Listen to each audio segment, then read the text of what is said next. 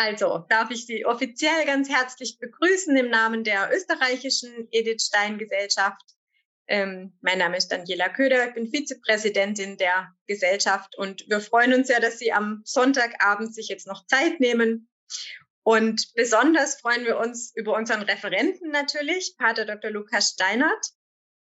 Er ist seit 1999 Karmelit und hat äh, 2017, meine ich, äh, an der Lateranuniversität in Rom über Erich Schibara äh, promoviert. Derzeit ist er Dozent am Theresianum in Rom für Fundamentaltheologie, auch äh, vielleicht mehreren bekannt als Vorstand, Vorstandsmitglied der Deutschen Edith Stein Gesellschaft. Auch natürlich allen herzlich willkommen, die über die Deutsche Edith Stein Gesellschaft kommen äh, und ist auch sonst sehr viel unterwegs, äh, wie ich höre, äh, auf Exerzitien als Referent sehr gefragt.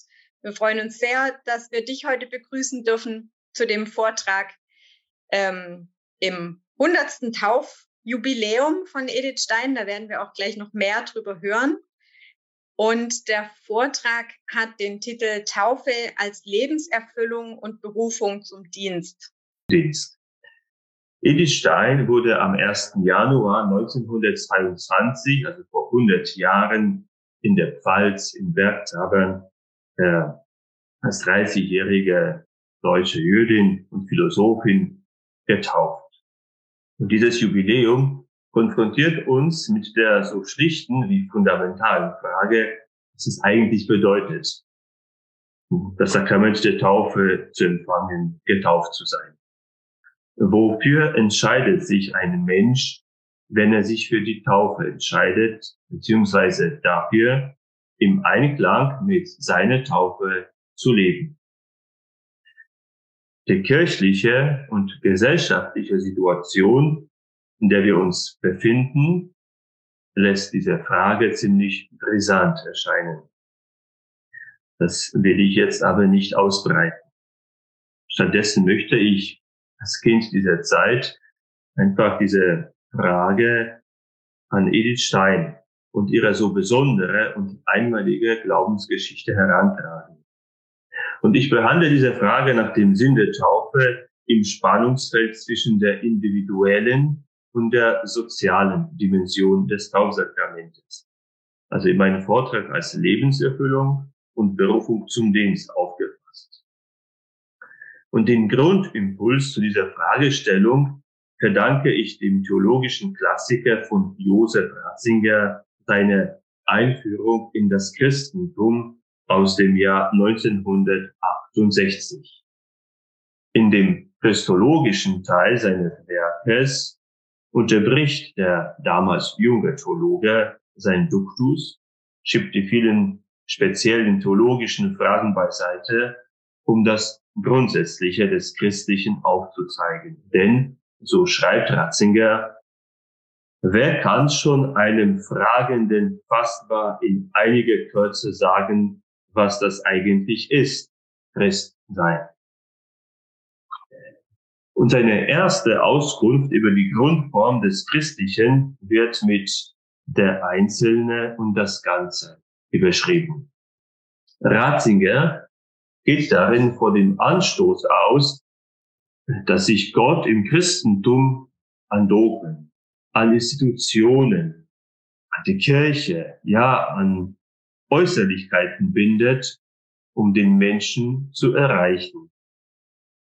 Kann er nicht jeden von uns direkt, persönlich, mysteriös von innen her berühren? Natürlich kann er das und es geschieht bestimmt sehr oft, schreibt Ratzinger. Wozu also das Sakrament der Taufe und die mit ihm zusammenhängenden äußeren Ausdrucksformen und Verpflichtungen des religiösen Lebens? Denn, also, wo, wozu lassen sich Menschen taufen und gehören dann zur Kirche, wenn Gott einfach so geheimnisvoll in der Seele, im Geist wirken kann. Ratzinger trifft an dieser Stelle eine fundamentale Unterscheidung. Wenn es uns Menschen nur als Einzelne, bloß als Individu, Individuen und als nur geistige Wesen gäbe, dann wären weder die Bibel, noch das Sakrament der Taufe, noch die Kirche, noch alle weiteren sichtbaren Elemente der Beziehung zu Gott, ja, die ganze Heilsgeschichte, das Leben Jesu nötig. Uns gibt es aber nicht als einzelne und isolierte Inseln. Das menschliche Sein ist immer schon ein Mitsein, ein Teilnehmen an der gemeinsamen Geschichte, an den sozialen Zusammenhängen, die an unserem Leben weben, schon vor unserer Geburt gewoben haben, die uns prägen und die wir aber auch unheilvoll verstrickt sind. Denn die Menschheit, in die wir hineingeboren werden, ist keine solidarische Heilsgemeinschaft. Diese Gemeinschaft, in die wir hineingeboren werden und in der wir teilnehmen, ist ein bisschen kompliziert. Kein Mensch aber, kein Mensch kann vom Ganzen abstrahieren und sein Leben völlig unabhängig von dieser Welt, wie sie ist, verwirklichen. Und das Heil, von dem das Christentum spricht, wenn dieses Heil den ganzen Menschen umfassen soll, muss also auch die Befreiung von den vielfältigen, unheilvollen Verstrickungen in das Ganze mit sich bringen.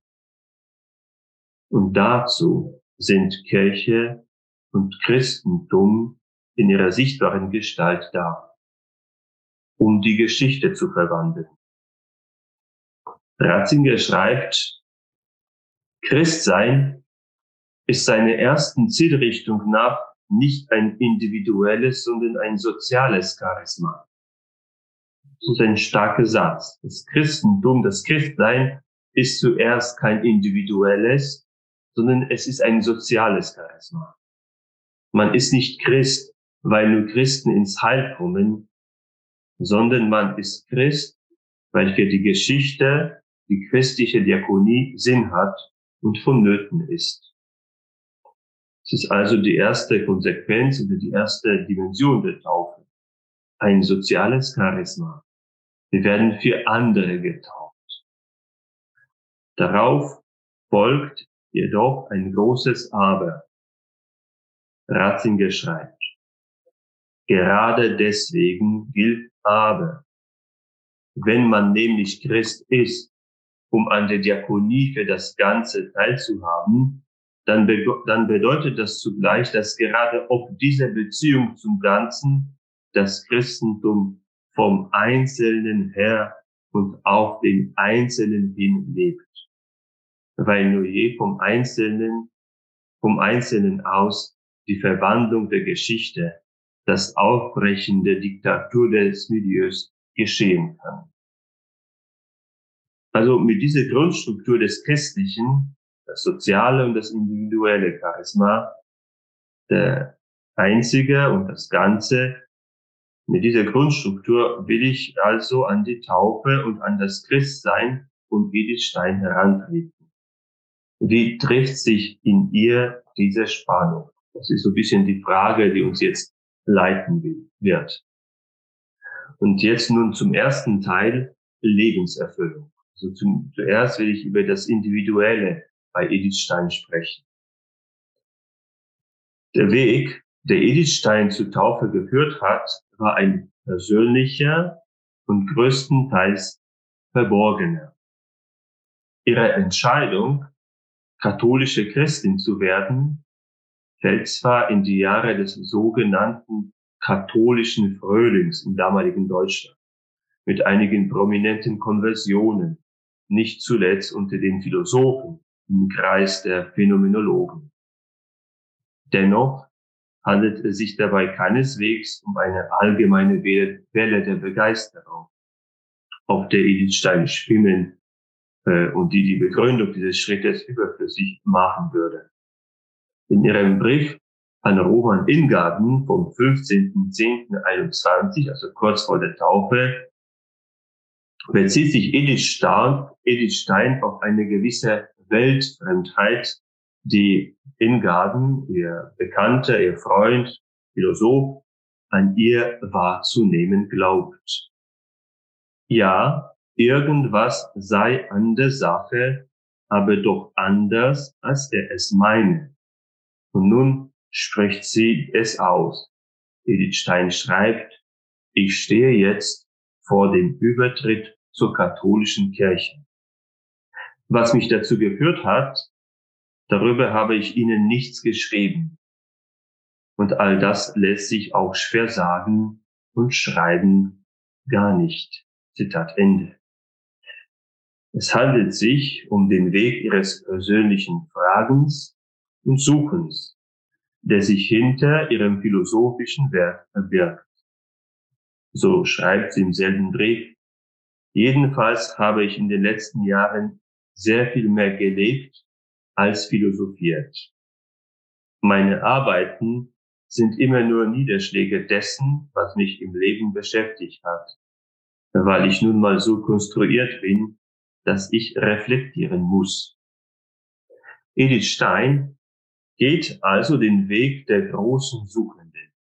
Es sind Menschen, für die ihre eigene Existenz zur Frage wird. Michi questio factus sum.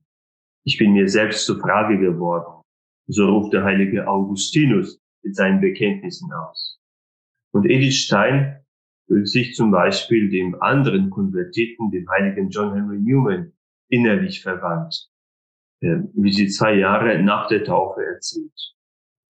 Und außerdem ist es sehr schön für mich, schreibt sie, mit einem Geist wie Newman in so nahe Fühlung zu kommen, wie es das Übersetzen mit sich bringt. Übersetzt seine Werke. Sein ganzes Leben ist nur ein Suchen nach der religiösen Wahrheit, nach der religiösen Wahrheit gewesen und hat ihn mit unausweichlicher Notwendigkeit zur katholischen Kirche geführt. Und auf ihrem persönlichen und verborgenen Glaubensweg ist sie also nicht allein. Edith Stein wird von anderen homini religiose, wie sie schreibt, aus der Geschichte begleitet. Natürlich denken wir an dieser Stelle besonders an die heilige Teresa von Avila sowie an äh, andere äh, große Gestalten. Sie wird auch von le lebenden Christen begleitet.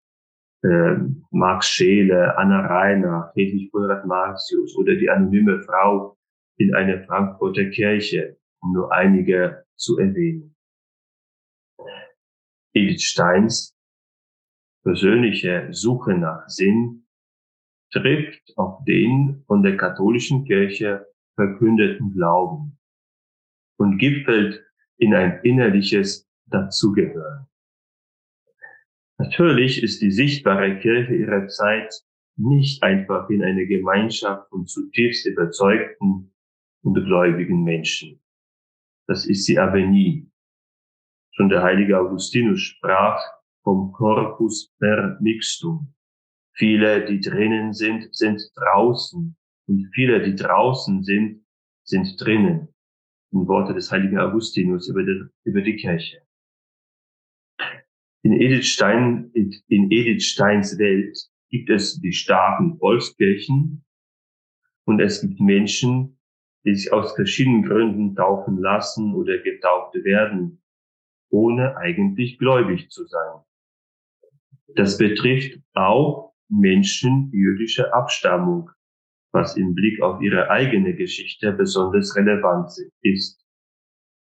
So zum Beispiel Suse Mutkan, ihre Freundin aus Breslau, mit der sie zusammen während des Ersten Weltkrieges ihren Dienst im Lazarett versieht. Sie schreibt, Mutgans waren der Abstammung nach Juden.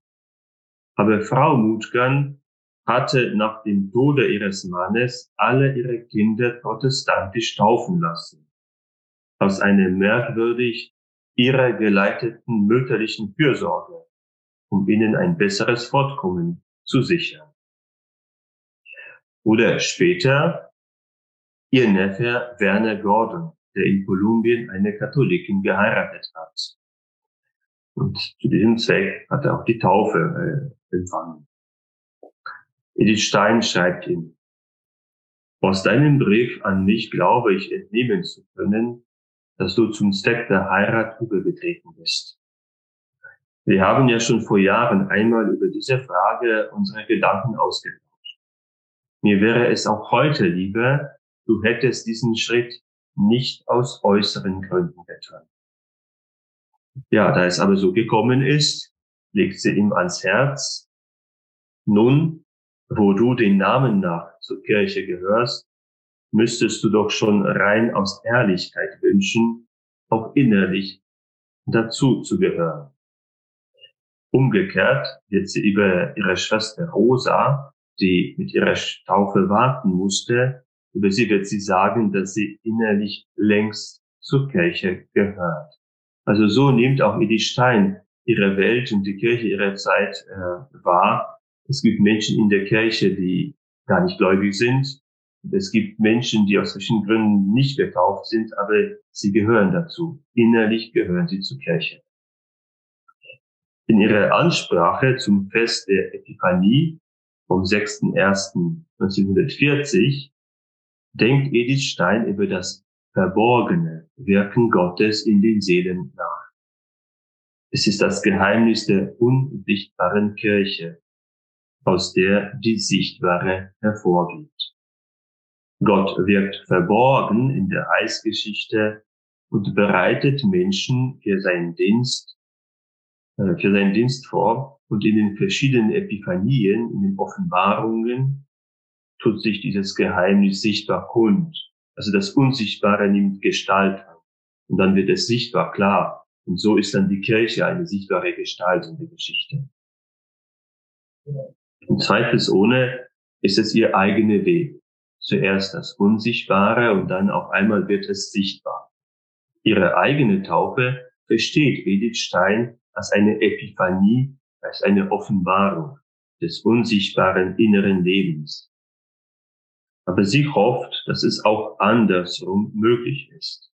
Sie schreibt, bei denen, die zur Kirche gehören, kann eventuell zeitlich die äußere Zugehörigkeit der inneren vorausgehen, die auch sachlich dafür von Bedeutung sein.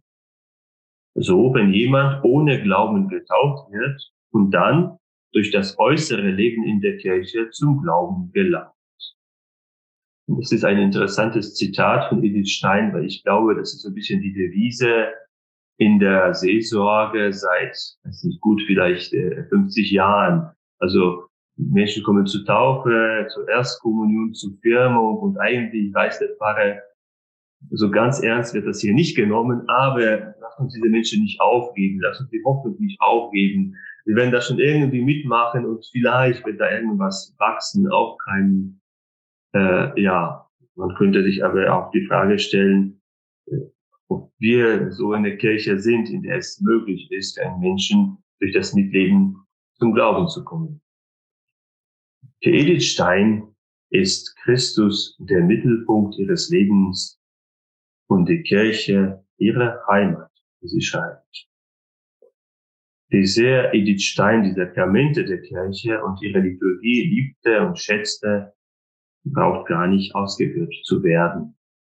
Denn die Geburt zum Leben der Gnade, so wird die Taufe in der Kirchentradition genannt, ist zugleich Eingliederung in den mystischen Leib Christi. Und so rät Edith Stein der frisch getauften Ruth Kantorowitsch am 1.12.34. Sie schreibt, ihr erster Advent in der heiligen Kirche muss doch besonders schön werden. Lassen Sie sich durch keine äußere Unruhe hindern, in den großen Gedanken der Adventsliturgie zu leben. Dann bringt ihnen das Fest einen reichen Gnadenstrom. Oder im Gedicht Heilige Nacht, das sie ihrer Schwester Rosa zum ersten Tauftag geschenkt hat, schreibt sie über den langen und steinigen Weg, der sie zum Glück des Teilnehmens am Leben der Kirche geführt hat. Also diese Taufe, das ist am Ziel sein, weil jetzt bin ich in der Kirche, ich kann mitmachen, ich kann mitleben und für Edith Stein ist es einfach dieses Ankommen. Jetzt bin ich da. Das Leben im Raum der Kirche ist für sie etwas Positives, etwas Schönes und Erfüllendes.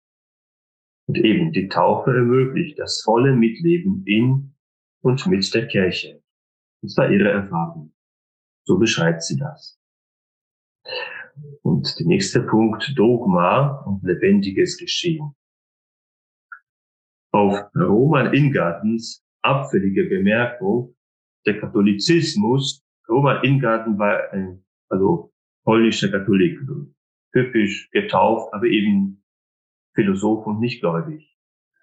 Und auch seine Bemerkung, der Katholizismus sei doch bloß ein zur Beherrschung der Massen ausgedachter Dogmenapparat, entgegnet äh, Edith Stein erbost.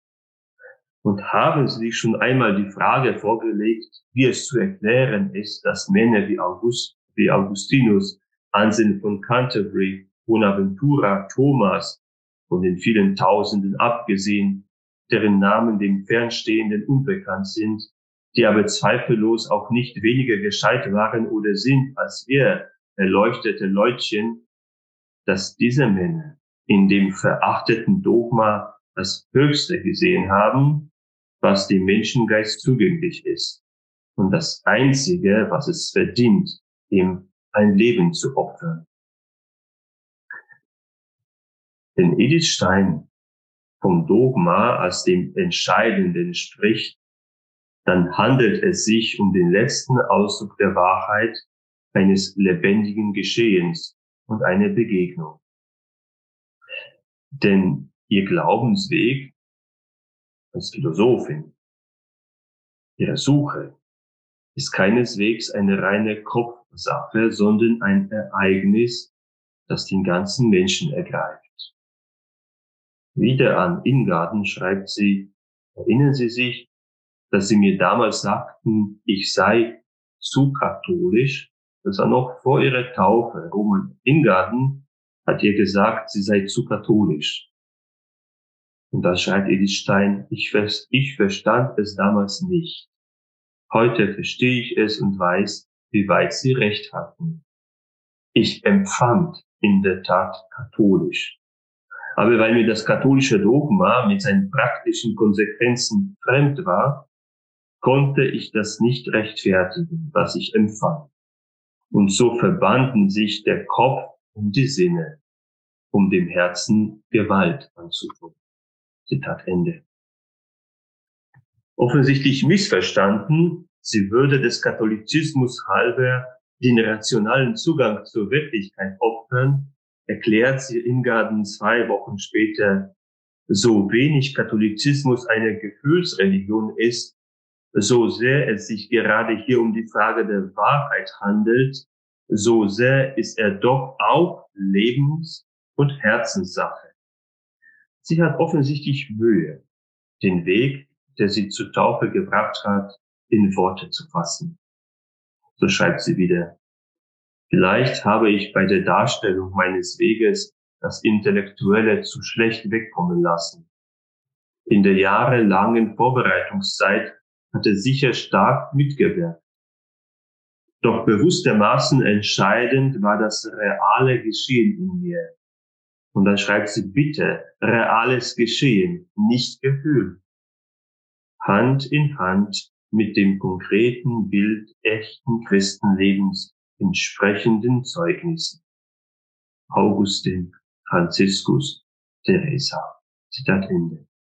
Also, was ist aber geschehen? Was ist dieses reale Geschehen? Was hat sich in ihrem Leben ereignet?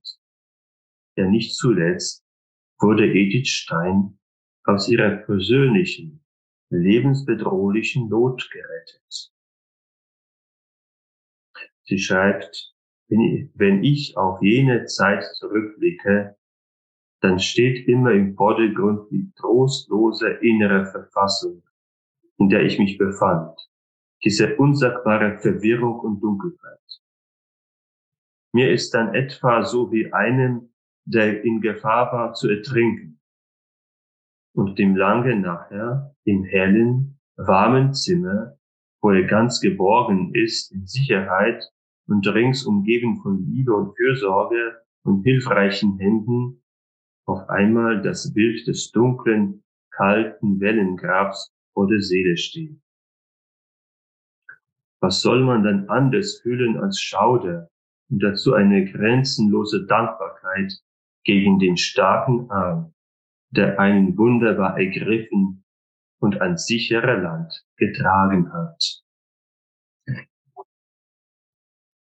Edelstein ringt um Worte für jenes reale Geschehen, in dem sie das Leben neu empfangen hat.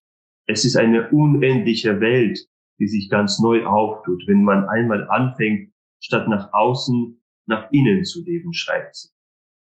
Alle Realitäten, mit denen man vorher zu tun hatte, werden transparent und die eigentlich tragenden und bewegenden Kräfte werden spürbar. Wie belanglos erscheinen die Konflikte, mit denen man vorher zu tun hat. Und welche Fülle des Lebens mit Leiden und Seligkeiten wie sie die irdische Welt nicht kennt und nicht begreifen kann, fast ein einziger, nach außen fast ereignisloser Tag eines gänzlich unscheinbaren Menschendaseins. Ja, und schon 1918, also vier Jahre vor der Taufe, spricht Edith Stein über ihre Wiedergeburt, die sie der Tatsache verdankt, sich, sie schreibt, mehr und mehr zu einem durchaus positiven Christentum durchgedrungen zu haben. Das hat mich von dem Leben befreit, das mich niedergeworfen hatte und hat mir zugleich die Kraft gegeben, das Leben aufs Neue und dankbar wieder aufzunehmen. Was geschieht aber, was geschieht denn nun mit einem Menschen, der getauft ist? Was ist diese Rettung? Wie, äh, wie können, wir darüber sprechen? In ihrer theologischen Anthropologie schreibt Edith Stein im Anschluss an ihrer Besprechung des Trienter Konzils, wir treten in den Stand der Erlösten. Dank der Tat Christi, seinem Leiden und Sterben für unsere Sünden, werden wir von aller Schuld befreit und das neue Leben strömt in uns ein. Der Mensch wird also von Gott gerechtfertigt, bestätigt und mit Leben beschenkt. Das ist ganz klassisch, äh, scholastisch, theologisch. Aber die heilige Edith Stein betont, es ist ein Christenleben in statu vie, also ein Weg, als Weg.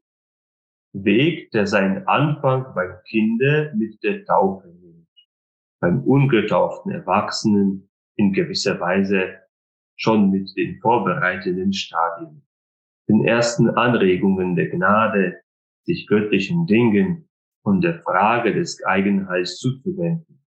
Im eigentlichen Sinn aber, Entschuldigung, im eigentlichen Sinn doch aber auch erst, wenn er durch die Taufe zu einer neuen Kreatur geworden ist. Also die Taufe, das ist diese wunderbare Rettung. Auf einmal ist alles anders. Man ist angekommen es hat sich irgendwas ereignet, aber Edelstein sagt, das Endgültige, das ist der Weg.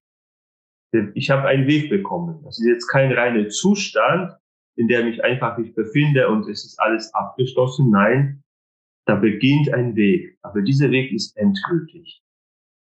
Ganz klassisch erwähnt sie, dass im getauften Menschen die sündhaften Neigungen nicht erlöschen. Ich glaube, davon haben wir alle schon eine Erfahrung gemacht. Die heilig machende Gnade ist aber nur eine zweite Natur, ein Prinzip des Seins, Lebens und Wirkens. Mit der Taufe beginnt also ein Ringen um die Umgestaltung des eigenen Lebens. Die Gnade wirkt, schreibt Edelstein, nicht mechanisch.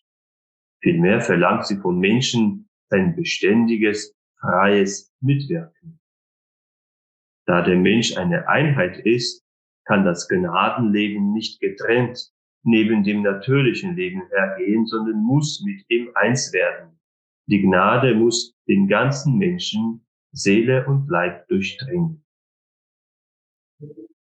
Das in der Taufe begründete Leben eines Christen ist, schreibt Edith Stein, ein Entwicklungsprozess, in dem Natur, Freiheit und Gnade zusammenwirken von den ersten Gnadenanregungen bis zum Tode. Natur und Gnade sind keine reinen Gegensätze, sondern bilden eine Spannung, die auf die Erfüllung hin ausgerichtet ist. Weil Natur und Gnade aus der Hand des einen Gottes stammen, die Gnade der Natur, der Naturvollendung geben soll, ist es verständlich, dass sie auf Wegen und in Formen kommt, die der Natur angepasst sind. Zitat Ende. Gott passt sich also jedem Einzelnen an. Und so schreibt auch Edith Stein wieder an Roman Ingarten, dass ich ihnen meinen Weg nicht in der Meinung zu schildern suchte, sei der Weg, war wohl deutlich. Ich bin gründlich überzeugt, dass es so viel Wege nach Rom gibt wie Menschenköpfe und Herzen. Ja, wie berühren aber, wie berührt dieser Weg, Weg in Stein, unsere Köpfe und unsere Herzen. Und dazu möchte ich einige Bemerkungen versuchen. Aus dem, was ich bis jetzt gesagt habe, geht deutlich hervor, dass Edith Steins Glaubensweg auch eine therapeutische Dimension hat. Also das Negative wird überwunden. Und das macht diesen Weg in der heutigen Zeit besonders anschlussfähig. Denn wie aus aktuellen äh, Forschungen zu der, zur, Religios zur Religiosität in unserer Gesellschaft hervorgeht, zielen die Fragen, die heute zu religiösen Sinnsuche bewegen, nur selten auf groß angelegte und großspurig allgemein formulierte Antworten. Diese Fragen, die uns heute bewegen, sind meistens biografisch und therapeutisch angelegt und kreisen um die eigene Identität, um das eigene Ich und auch um die Optimierung des eigenen Lebens. Was fehlt mir eigentlich, um ganz zu sein, um, um gut zu sein? Was kann ich aus mir machen? Das sind moderne Fragen. Und natürlich ist Edith Steins Glaubensgeschichte nicht auf diese Fragen aus dem Bereich einer psychologischen Lebensberatung reduzierbar. Von einer egozentrierten religiösen Konsumhaltung ganz zu schweigen. Es geht ihr um die Wahrheit und um ihre Hingabe an das Unverfügbare und deswegen Anbetungswürdige. Das ist die Wahrheit. Die Taufe ist bei ihr der Höhepunkt und zugleich die Quelle einer echt menschlichen Entwicklung, eines Weges, auf dem dem ganzen Menschen Heil zuteil wird. Also auf diesem Weg der Hingabe an der Wahrheit, da ereignet sich irgendwas im Leben. Das bleibt nicht nur im Kopf, es ist nicht nur rein theoretisch äußerlich. Äh, Edith Stein erfährt als ganze Person da eine Erfüllung auf diesem Weg. Es ist die Wahrheit, die sie im Glauben in der Kirche entdeckt, die heil macht. Formulierung, die wir schon gehört haben, dem Dogma ein Leben opfern, darf jedoch nicht sehr glücklich sein und zumindest für unsere modernen Ohren ein bisschen unangemessen oder vermessen klingen. Das war, der, das war das Pathos der damaligen Zeit, die Hingabe an das Objektive. Wir wissen um die Risiken, die der Begegnung eines Suchenden, nicht selten verzweifelten Individuums mit einer religiösen Institution oder Gemeinschaft und somit auch mit der Kirche anhaften. Das reale und ernstzunehmende Problem des spirituellen oder auch anderweitigen Missbrauchs und der Sakralisierung der Macht verbieten es uns mit Begriffen wie Hingabe, Opfer zu schnell und unkritisch zu hantieren. Andererseits haben wir im Blick auf religiöse Sinnsuche oft mit der Haltung zu tun, die als Dekonstruktion beschrieben wird. Man zerlegt und setzt wieder eigenhändig zusammen, was man im religiösen Depositum einer Institution wie der Kirche gefunden hat. Jemand äh, hat über die Kirche als eine Agentur des Sakralen äh, äh, geschrieben. Und dieser Format, die man dann findet, eine Formen, Reden, was auch immer, Überzeugungen, diese Formate stehen dann im Dienst des individuellen Selbsterlebens und der Selbstvergewisserung. Dass diese Relativierung und Privatisierung des Glaubens wieder dialektisch in eine unreflektierte Unterordnung umschlagen kann, macht die Sache nicht besser und stellt eine Herausforderung dar.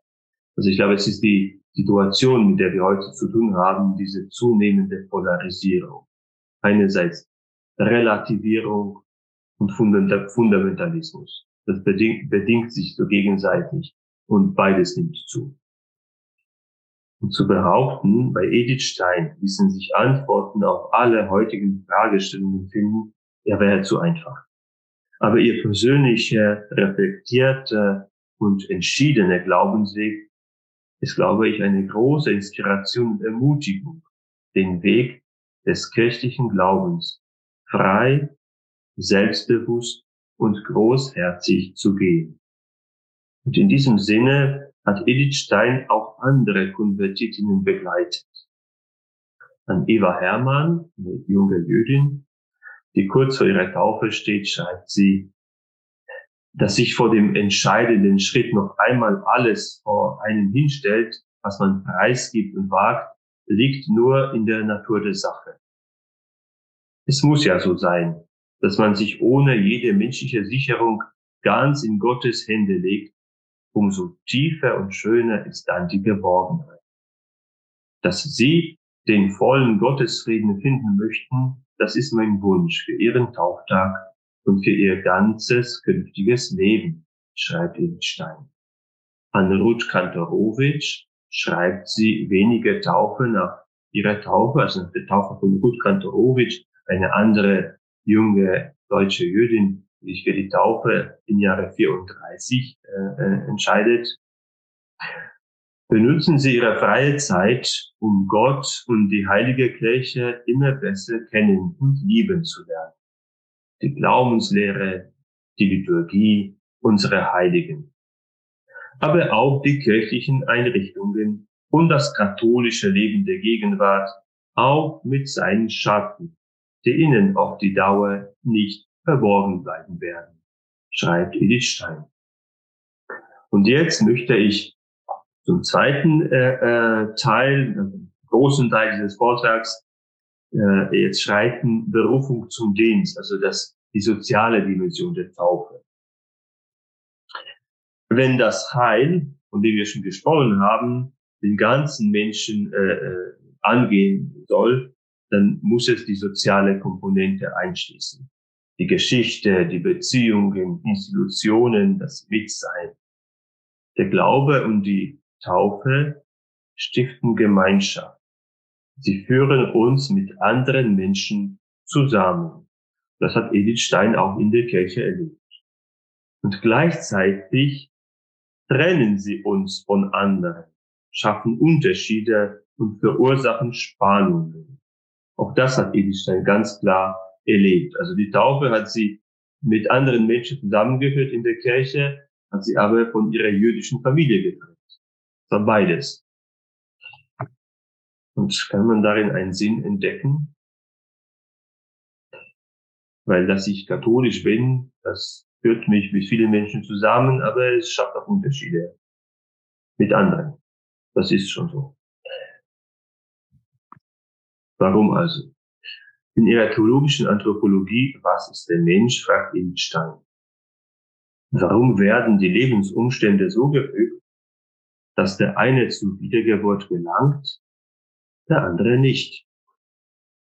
Und warum verleiht die helfende Gnade dem einen ein kraftvolles Wollen, während das des anderen schwach bleibt?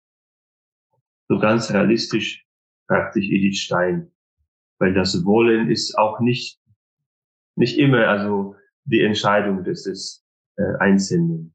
Der andere kann wollen der andere eben nicht. Es fällt ihm schwer, so entschieden zu wollen. Natürlich, einiges kann man ansatzweise erklären. Aber letztendlich wird alles, oder so schreibt äh, äh, Edith Stein, obwohl einiges zumindest erklärt werden kann, führen letztendlich aber doch die Rätselfragen des menschlichen Wollens auf das Geheimnis des göttlichen Willens zurück. Die Taufe ist eine menschliche Entscheidung, geht aber auf eine Berufung, auf Gottes gnädige Erwählung zurück. Diese vielen und so verschiedenen Wege, auf denen Menschen geführt werden, lassen dankbar sein für diese Vielfalt, sowie für den eigenen Weg in Gemeinschaft mit anderen. Nicht immer erleben wir jedoch diese Wirklichkeit, also die verschiedenen Wege, die Unterschiede, als eine Harmonie. In der Kreuzeswissenschaft deutet Edith Stein zum Beispiel auf die prophetische Dimension hin, die von den prophetischen Büchern in der Bibel als eine besondere, aber immer aktuelle, sagt Edith Stein, Möglichkeit des Gottesverhältnisses bezeugt wird. Diese prophetische Dimension ne, wird bezeugt. Es handelt sich um ein Verhältnis, so schreibt Edith Stein, in dem der Prophet selbst zu seinem Gott und Herrn steht. Die Berufung und Aussonderung eines Menschen, auf den der Allmächtige seine Hand legt. Und so auch erlebt Edith Stein ihre eigene Taufe. Äh, mit dieser Taufe geht auch eine große Einsamkeit einher. Man wird ausgesondert und zum Zeichen der anderen Menschen gemacht, wie ein Prophet. Und sie erlebt das so, dass es irgendwas Aktuelles ist. Diese prophetische Dimension des Glaubens. Aussenderung eines Menschen. Und für sie persönlich handelt es sich hier um keine allgemein abstrakten spirituellen Erwägungen. Der Weg, auf dem sie Erfüllung findet, wird von Anfang an durchkreuzt. Es ist ein Weg des Kreuzes. Im Vorfeld ihrer Taufe wird ihr das vor allem in der Begegnung mit ihrer Mutter schmerzlich bewusst. Sie schreibt an Roman Ingarten, für meine Mutter ist der Übertritt, also die Taufe, das Schlimmste. Das Schlimmste, was ich ihr antun kann. Und mir ist es schrecklich zu sehen, wie sie sich damit quält und ihr nichts erleichtern zu können. Denn es gibt hier eine absolute Grenze des Verständnisses. Also für ihre jüdische Mutter war die Taufe, also das, vor allem in der katholischen Kirche, das Letzte. Also gerade da, wo die Glaubensgeschichte so individuell so intim ist, also persönliche Lebenserfüllung, Rettung aus der persönlichen Not, zeigt sich die Taufe als universell und in die großen Zusammenhänge der Geschichte gestellt. Die Glaubensgeschichte von Edith Stein sowie ihre Taufe sind eingeschrieben in den großen Zusammenhang der Geschichte Gottes mit seinem Volk und somit mit der ganzen Menschheit. Die schmerzlichen Fragen, die Edith Stein im Blick auf ihre Taufe gestellt werden, führen zurück zum tiefsten Geheimnis des christlichen, des christlichen Mysteriums in Kapitel 9 bis 11 des Römerbriefes, in denen Paulus mit der in quälenden Fragen nach dem Sinn der Erwählung Israels mit der Dialektik von Erwählung und Verwerfung ringt, um am Ende auszurufen, O Tiefe des Reichtums, der Weisheit und der Erkenntnis Gottes, wie unergründlich sind seine Entscheidungen, wie unerforschlich, unerforschlich seine Wege. Denn der heilige Paulus glaubt, dass die scheinbar gegensätzlichen Wege von Juden und, und Christen in Gottes Plänen ein tiefes Füreinander zum Ziel haben. Er hofft, dass beide Teile der Menschheit, so erlebte das, also die, die Juden, die jetzt äh, das Christus nicht annehmen und die anderen Menschen, die in ihm den Messias sehen, er hofft, dass beide Teile Werkzeuge der Barmherzigkeit sind. Dass es irgendein, dass es einen Sinn macht. Aber für jetzt, für seine Situation, für sein Leben bleibt es eine Hoffnung. Eine Hoffnung und die Bereitschaft, ein Werkzeug dieser Hoffnung zu sein. Und im Blick auf die Frage nach dem Warum des göttlichen Wirkens schreibt Edith Stein, der Mensch bleibt vor der Unerforschlichkeit der göttlichen Ratschlüsse als vor einem Geheimnis stehen, das sich nun, das sich uns erst in der Ewigkeit enthüllen wird. Es ist also, sind die großen Zusammenhänge. Vor diesem großen, heißgeschichtlichen Horizont wird Edith Stein zum Dienst zum Dienst berufen, zum Dienst, der sich zuerst im Kleinen, Konkreten und Fassbaren zeigt und zeigen muss. Sie geht ihren Weg und nimmt gleichzeitig doch Rücksicht auf andere. Einerseits macht sie den Schritt zur Taufe und verletzt damit ihre Familie, vor allem ihre Mutter, wie wir, wie wir es gehört haben. Andererseits hält sie sich mit den letzten Konsequenzen ihrer Entscheidung zurück, obwohl sie sie für sich klar erkannt hat. Sie schreibt, als ich am Neujahrstage 1922 die, die heilige Taufe empfing, dachte ich, dass dies nur eine Vorbereitung zum Eintritt in den Orden sei. Aber als ich einige Monate später zum ersten Mal nach meiner Taufe meiner lieben Mutter gegenüberstand, wurde mir klar, dass sie dem zweiten Schlag vorläufig nicht gewachsen sei. Sie würde nicht daran sterben, aber es würde sie mit einer Verbitterung erfüllen, die ich nicht verantworten könnte. Ich musste in Geduld warten. Also ich finde diese Stelle so faszinierend, weil sie nicht schwarz-weiß ist. Sie zeigt das ganze Ringen von Edelstein. Sie ist ihren Weg gegangen und hat dann damit ihre Mutter verletzt. Und dann sagt sie, aber es gibt, also wenn ich das nächste mache, dann das kann ich ihr nicht zumuten. Das ist so faszinierend, diese ihre Unterscheidung. Was ist, was ich jetzt machen muss? Es ist nicht schwarz-weiß.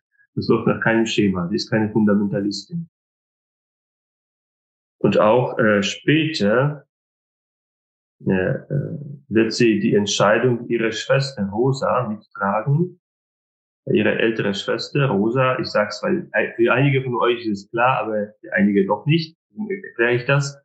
Äh, ihre ältere Schwester Rosa wurde, wollte auch später die Taufe empfangen, aber es war klar, sie hat sich um die Mutter gekümmert, um die alte Mutter. Deswegen wollte sie mit der Taufe warten bis die Mutter stirbt, um sie nicht äh, noch äh, mehr zu verletzen. Einige haben ihr geraten, nein, das ist die Berufung und die Gnade, du musst es jetzt machen, egal was.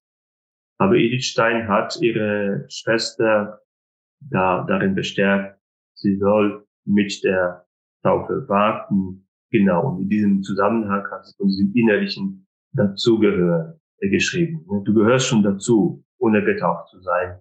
Und du kannst auch jetzt mit der Taufe, mit der sichtbaren Taufe warten. Ja, wir können und müssen nicht an dieser Stelle alle ihre Aktivitäten, die Aktivitäten von Edelstein aufzählen, denen sie seit ihrer Taufe in der Haltung des Dienstes an der Kirche, an der Wissenschaft und an den konkreten Menschen nach.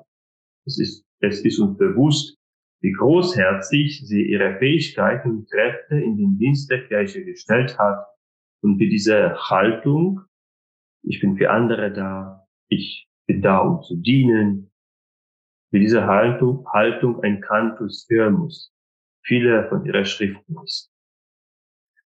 Es handelt sich hier aber auch nicht um ein einfältiges Lob auf die emsige Frau oder um eine moralisierende Belehrung. Wir sollen einfach tun und alles wie andere.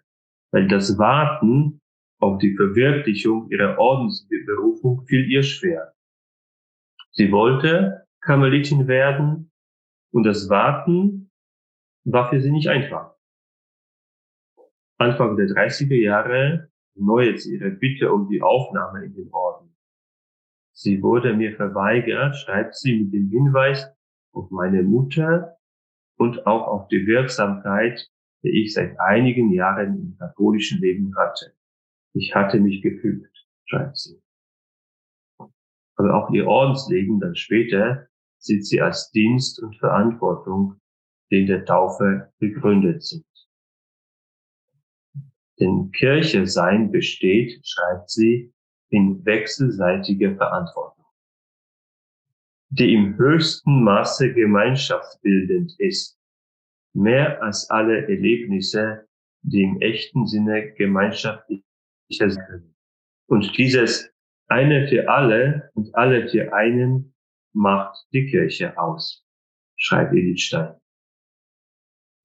Die Kirche ist mehr als ein loser Verband von einzelnen Individuen, schreibt sie, denn das Hineinwachsen und Hineinwurzeln in Christus, das mit der Taufe anhebt, ein Glied zu Glied werden, mit allen Christen zur Folge hat.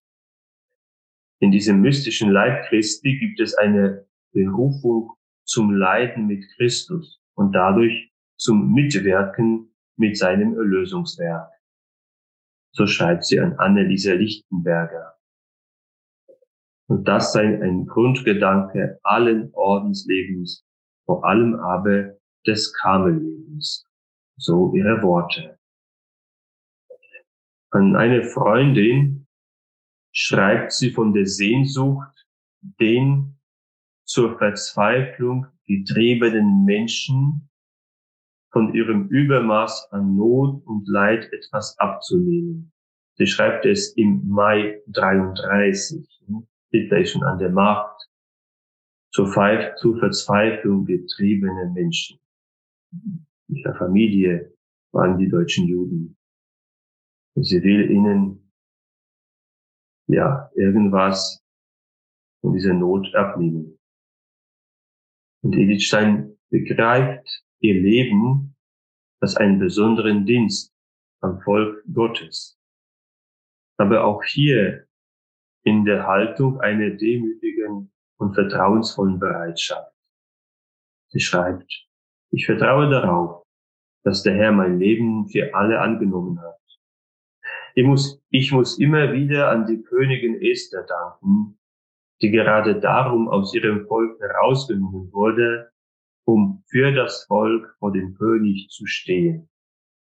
Ich bin eine sehr arme und ohnmächtige kleine Esther. Aber der König, der mich erwählt hat, ist unendlich groß und barmherzig. Das ist ein so großer Trost, schreibt sie an Petra Bröning am 31.10.38, also nur wenige Tage vor der Kristallnacht als ihr selbst und anderen getauften Juden am 7. August 42 im Lager Westerbork, also in Holland schon nach der Verhaftung, als dort den getauften Juden Hilfe angeboten wurde, soll sie nach einem Zeugnis geantwortet haben, warum eine Ausnahme für sie oder diese Gruppe? War dies nicht gerade Gerechtigkeit, dass sie keinen Vorteil ziehen konnten aus der Tatsache, dass sie getauft waren. Und so sagt sie ihr in Stein und wird irgendwie äh, angeboten, vielleicht ihr seid getauft, euch kann man vielleicht irgendwie doch helfen, äh, äh, helfen, ihr seid so irgendwie keine echten Juden oder, oder halb, wie auch immer so, ja, diese Versuche. Und sie sagt, in Stein, nein, das will ich nicht. Das ist gerade Gerechtigkeit, dass wir aus unserer Taufe keinen Vorteil ziehen können großartig. Ja, ja jetzt noch, das, noch fünf Minuten, das letzte jetzt. Der Dienst den Edith Stein als ihre besondere Berufung erkannt hat, ist ein kontemplativer, in der Dunkelheit des Glaubens und in die Finsternis der Zeit hinein gewagter. Im Dienst als Karmelitin, als äh, Ordensschwester, als kontemplative Ordensschwester, im Dienst meistens ohne messbare Effekte. In dieser besonderen Berufung kommt aber eine Dimension der ganzen Kirche ans Licht. Denn Dienen ist nicht nur Machen. Der eigentliche Dienst der Kirche besteht darin, im Hier und Jetzt, gerade unter widrigen Umständen, den Glauben an die Auferstehung, an die Macht des, der Liebe Gottes zu bezeugen, indem man solidarisch mit dem Gekreuzigten und darin mit allen Schwestern und Brüdern lebt. In ihrer so eindrücklichen äh, Ansprache zum Fest der Kreuzerhöhung 39 sprach Edith Stein ihre Mitschwestern Karmelitinnen an. Überlege es wohl. Die Welt steht in Flammen. Das ist kurz nach dem Kriegsausbruch. Die Welt steht in Flammen. Der Kampf zwischen Christus und dem Antichrist ist offen aufgebrochen. Wenn du dich für Christus entscheidest, so kann es dein Leben kosten. Zitat Ende. Je länger ich über diese Worte nachdenke, und ich kenne sie seit 99, seit meinem Ordenseintritt. Je länger ich über diese Worte nachdenke, desto schwerer fällt es mir, sie zu kommentieren oder noch etwas hinzuzufügen. Das Martyrium ist ein Dienst, den man sich nicht aussucht, sondern für den man ausgesucht wird. Kurz nach dem Krieg schrieb Reinhold Schneider, der damals berühmte Schriftsteller, rückblickend. Am Tage des Synagogensturmes hätte die Kirche schwesterlich neben der Synagoge erscheinen müssen. Es ist entscheidend, dass das nicht geschah. Zitat Ende. So oft überhört die Kirche den Anruf zum Dienst, für den Gott sie im konkreten Augenblick, im Hier und Jetzt erruft. Das war die Kirche Edith Steins. Vielleicht ist es auch unsere Kirche. Durch die Taufe ist Edith Stein in der Kirche zur Zeugin geworden, dass die Kirche ihren Sinn darin hat, eine dienende und solidarische Heilsgemeinschaft zu sein.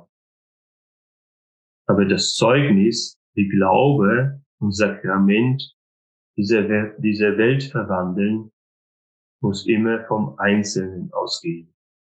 Sie schreibt, je tiefer eine Seele mit Gott verbunden ist, je restloser der Gnade hingegeben, desto stärker wird ihr Einfluss auf die Gestaltung der Kirche sein. Ja, am 4.8.33 schreibt sie an ihren Neffen, schreibt Edith an ihren Neffen Werner Gordon, das ist der, der in Kolumbien katholisch geworden ist, äh, weil er katholisch heiraten wollte, schreibt sie ihm, was ihr an ihrer Taufe wichtig ist. Er hat nämlich von ihm einen Brief bekommen, in dem, es, in dem er ihr schreibt, jetzt willst du noch Nonne werden, das ist doch äh, unverständlich, also warum tust du sowas, warum bist du in der Kirche und vor allem jetzt, Du siehst, was äh, mit, mit den Juden passiert in Deutschland, in der christlichen Gesellschaft. Und so schreibt ihm äh, Edith Stein, was ihr jetzt 33 an ihrer Taufe wichtig ist. Da schreibt sie, sie habe viel Gutes in der Kirche erlebt und könne sich nicht beklagen. Sie habe auch Solidarität, Mitgefühl und äh, Hilfe angeboten bekommen. Entscheidend sei aber etwas anderes. Ich zitiere ihre Worte. Ich bin ja nicht hineingegangen, um dadurch Vorteile zu haben oder weil Menschen mich hineingezogen hätten, sondern weil ihre Lehre, also die Lehre der Kirche, und der Glaube an ihre Sakramente es mir unabweislich machten. Und deren Segen habe ich in elf Jahren so reichlich erfahren, dass mich nichts mehr von ihr trennen könnte. Und wenn kein anderer Mensch auf der Welt wäre, dessen Leben Zeugnis dafür ablegte, was lebendige Glaube aus einem Menschen zu machen vermag, so würde doch ich mich dazu verpflichtet fühlen. Es gibt aber genug andere, und ich gebe die Hoffnung nicht auf, dass auch dir noch einmal welche begegnen werden. Zitat Ende. Edith Stein versieht ihren Dienst auch an uns, damit wir uns immer neu zum Volk Gottes sammeln lassen. Und deswegen sind wir für ihre Taufe vor 100 Jahren so sehr dankbar. Danke euch für eure Aufmerksamkeit, für, für euer Zuhören.